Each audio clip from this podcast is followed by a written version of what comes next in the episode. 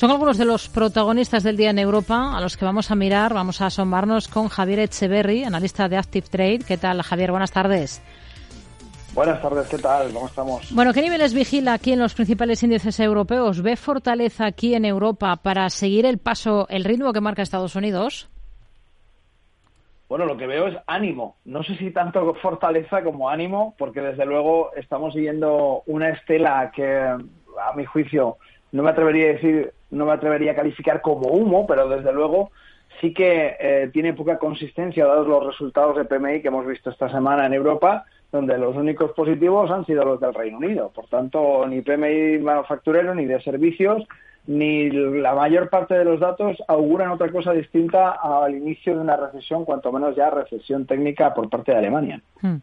Si miramos a valores, eh, dos alemanes, Allianz, Deutsche Telekom, están entre los más castigados hoy del mercado germano, las dos después de presentar cuentas. La primera ha lanzado un plan de recompra de acciones de mil millones después de ganar un 33% más. La segunda pronostica, la operadora de telecomunicaciones, un sólido 2024 a medida que crece, dice, su base de clientes. ¿Cómo ve a las dos por técnico? Bueno, en principio eh, ambos, ambas dos tienen buena pinta y desde luego Allianz, teniendo en cuenta que las, las aseguradoras en general en 2024 están jugando un papel muy interesante. Ya lo veníamos comentando en 2023, que probablemente, dado un poco la inestabilidad y la incertidumbre de 2023 y 2024, iban a empezar a tomar un protagonismo importante. Y así está siendo en la parte técnica. Eh, cuando vemos estos recortes después de subidas muy importantes de zonas de acumulación, como podemos observar claramente en Allianz, eh, con la ruptura de esos 248 y ese pico máximo de 256, lo que vemos básicamente es una corrección de toma de beneficios. Lastimosamente no tiene una corrección un poquito más abajo hasta los 232, que sería una zona de soporte idónea para pensar en estrategias dentro de este título, pero eh, evidentemente, bueno, al final eh, la buena salud de los títulos y en este caso el de Allianz, que lleva desde septiembre del 22 con una tendencia muy fuerte alcista, pues desde luego está haciéndose sentir en, los inversores y además esa recompra de acciones, como muy bien has anunciado Rocío, pues lógicamente da un pistoletazo más a las buenas expectativas de la compañía. Hmm. Otro valor alemán, BASF, anuncia un plan de ajuste adicional, incluye recortes de empleo, eh, lo hace después de ganar 225 millones en el último año.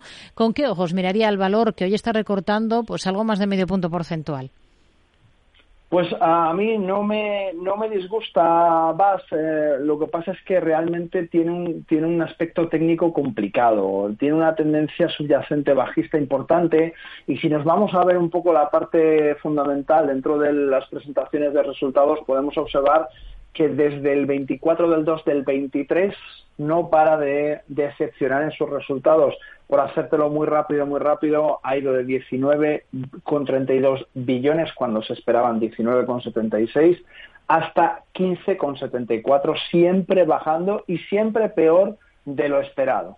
Por tanto, eh, cuando una compañía marca una clara tendencia bajista, pues eh, tenemos que asumir que, bueno, eh, en mi opinión, no tiene mucho sentido estar en largo, buscar opciones de subida cuando toda esa tendencia y además la presentación de resultados, no solamente la parte técnica, sino también la parte fundamental, apoyan un movimiento bajista. Por tanto, creo que está bastante claro. Hmm.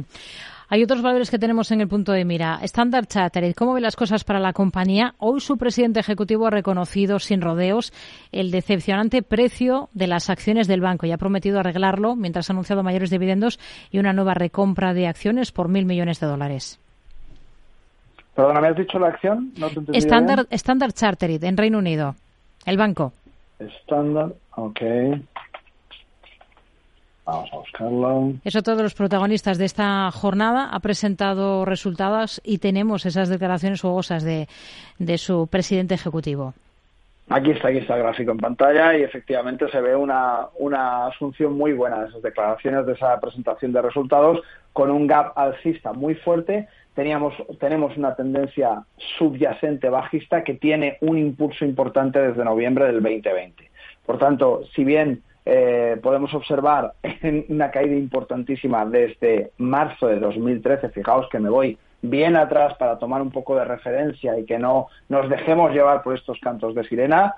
en 1.771, cayó fuertemente hasta la zona eh, aproximadamente de los 388 e hizo su mínimo, como decimos, en eh, septiembre del 2020, que era 322. De ahí ha hecho un 100% prácticamente con estos 650 que está marcando hoy y que vemos eh, que ha llegado a tocar incluso los 668, lo, que, lo cual superaría el 100% de revalorización pues como digo, eh, desde eh, septiembre del 20 y por tanto, bueno, la, el impulso no podemos aún llamarlo tendencia porque nos faltaría la ruptura de una zona muy importante que son los, los 853,4 hasta que no supere esa zona no podemos hablar de una tendencia, sino de un impulso, desde luego un impulso de largo plazo y hay que tenerlo en cuenta, pero muy interesante indudablemente.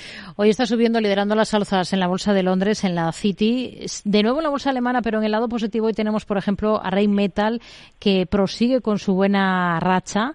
¿Qué más potencial le ve a esta compañía? Vamos a buscar Metal. Hmm. Aquí está. Es uno de los valores que más eh, atención acapara últimamente entre los inversores. Sí. Sí, lógicamente, y es que ha tenido una subida absolutamente meteórica desde el 9 de, este mismo mes, desde el 9 del 2, acumula una subida muy importante que lógicamente eh, no se les escapa a los inversores como no debe ser de otra manera. Al fin y al cabo, es importante entender un poco en qué ambiente nos movemos desde esos 331,02 que marcaba eh, a finales del mes pasado, ha tenido una corrección justamente hasta los 316 el 26 de enero y a partir de ahí sí que vemos una subida meteórica hasta los 411. Evidentemente, esa subida tan, tan, tan vertical tiene mm, un poquito de complicación. Si nos vamos a la parte fundamental, vamos a ver la misma situación eh, de volatilidad y esa volatilidad se refleja en unos beneficios esperados en marzo del 2023 de 2,32 eh, billones, los mantuvo exactamente y su tendencia ha sido mixta, ha ido perdiendo parte de beneficios, de esos ingresos, perdón, no de beneficios, sino de ingresos, ha ido perdiendo parte de sus ingresos hasta llegar a un millón y medio, a un billón y medio cuando se esperaba un billón setecientos mil, pero es cierto hmm. que la próxima presentación de resultados se prevé en el consenso de los analistas 2,9 billones, la cifra más alta en expectativas de, eh, de, todo un año. Por tanto, bueno, las expectativas son muy buenas, pero hay esa volatilidad importante que hay que saber manejar. Javier Echeverry, analista de Active Trade, gracias. Muy buenas tardes. Un placer, Rocío, gracias.